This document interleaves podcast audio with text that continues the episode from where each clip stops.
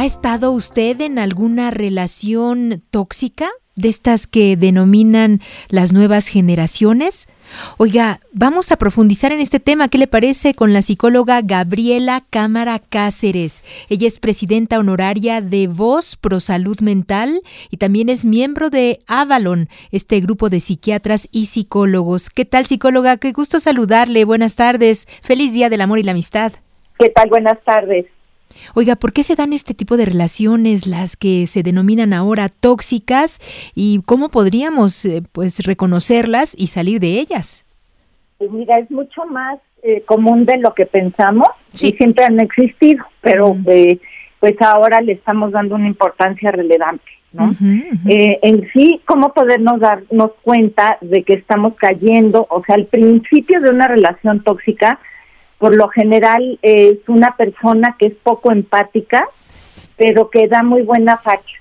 ¿sí? Mm. Ese que te, te adula, te dice que, te, que, bueno, eres lo máximo, ¿no? Sí, sí, sí, Y con el tiempo se va tornando de este enojón, eh, ya se enoja, ya cualquier cosa es problema y es y tienen el don de poderte echar a ti la culpa. Ay, no, ay, no, tú sabes que yo siempre he sido una persona maravillosa, pero tú me pones de mal humor. Oh. Pero tú hiciste tal cosa y por eso yo reaccioné así. Entonces empiezan a confundir a la, al que está enamorado de ellos, Sí. porque dicen, pues sí, sí es cierto, antes era lindísimo y ahorita está haciendo esto. Mm. También son personas muy dadas a decir todos sus problemas que han tenido en la vida y causar lástima. Ay. Como saben que la otra persona es empática, entonces buscan causar lástima y que la otra persona los quiera proteger. Mm, Ajá. Y eh, pero ellos no pueden ser empáticos con con, eh, con su pareja. O sea, no sienten remordimiento ni sienten realmente ni sienten lo que está sintiendo su pareja cuando la lastiman, cuando la tratan, la hacen menos, ¿no? Lo- empiezan a criticarla en su forma de vestir, en su forma de hablar. Y también otra cosa es que los aíslan, los empiezan a aislar de su familia o de los seres que, que, que aman a esa persona, como que es, me cae gorda tu amiga fulana, este ya no quiero ir a casa de tus papás, ¿no? Todas estas cosas como para quedarse con ellos y poderlas manejar y manipular como ellos quieren. Ajá. ¿Y eso desde Entonces, cuándo aparece? Eh, ¿Es eh, al inicio de la relación? Eh, ¿Hay, digamos, algunas cosas que nos debemos dar cuenta para, pues, no caer o no eh, quedarnos allí? Sí, bueno, muy al principio es, eh, como te digo, te hacen sentir lo máximo. ¿sí? Pero hay, eh, pero cuando tú quieres platicarles, hace cuenta más tus sentimientos o más lo que tú quieres hacer, como que no, como que ellos siempre es, lo más importante es lo que yo quiero hacer, lo que yo necesito, Mm. ajá, lo que, lo que es para mí importante, ¿no?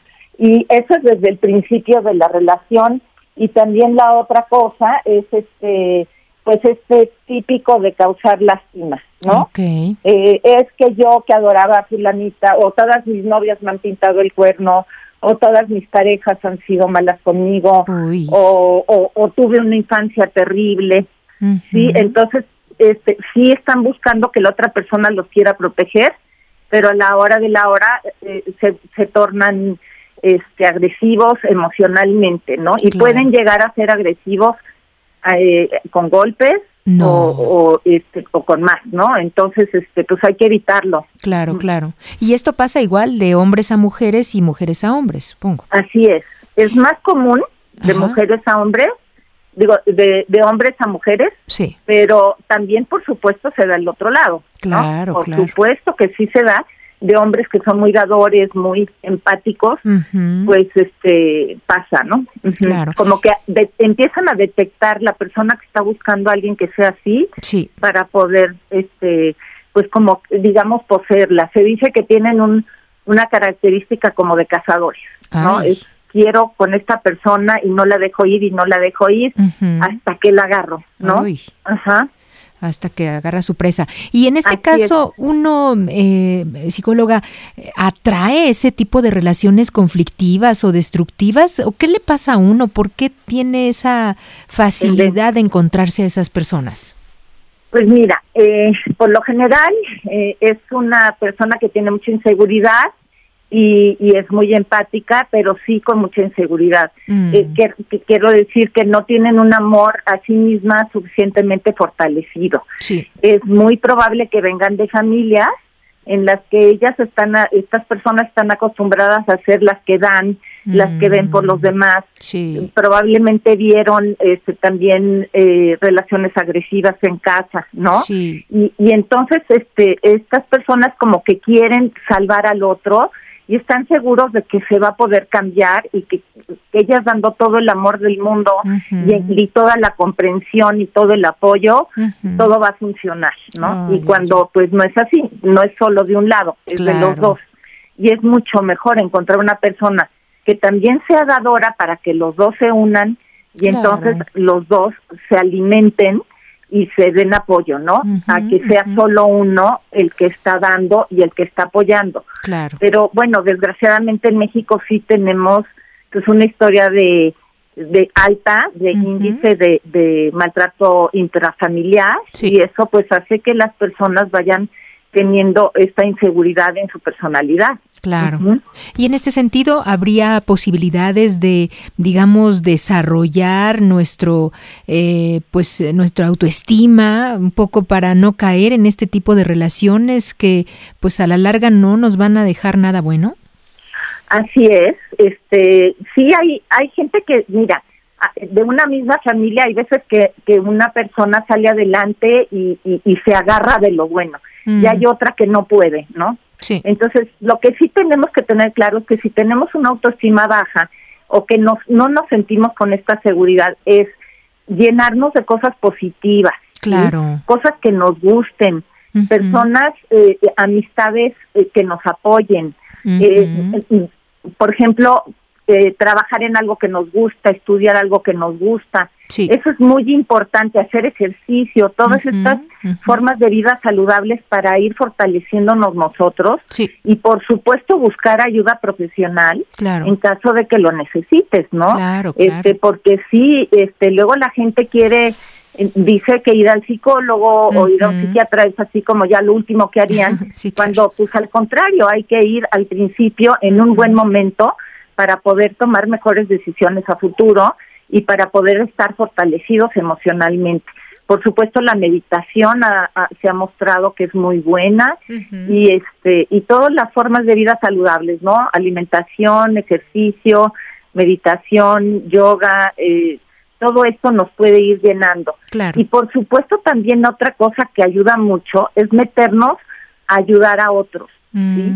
A una asociación civil, a algún lado que sea seguro que no no es que vas a ayudar a uno, sino vas a ir a un lugar donde varios, por ejemplo, niños necesitan ese apoyo. Entonces ahí les puedes ir dando apoyo y tú te vas fortaleciendo tu, tu, tu amor a ti mismo porque te sientes que sirves para algo y todo ese deseo que tienes de dar y de apoyar lo puedes canalizar a un lugar que sea positivo y bueno para los demás, pero no con tu pareja. Definitivo. A tu pareja apoyarla, pero no dedicarte a salvarla. No, porque eso nunca se va a lograr. Y qué importante es el, el, reconocerse, el saber cómo es la persona, ¿no? A lo mejor yo soy una, soy una persona que pues no soy alegre, entonces me cuesta trabajo relacionarme con el resto de las personas. Eh, pues hay que provocar esta parte para, para también aceptarme, ¿no? Así es, así es.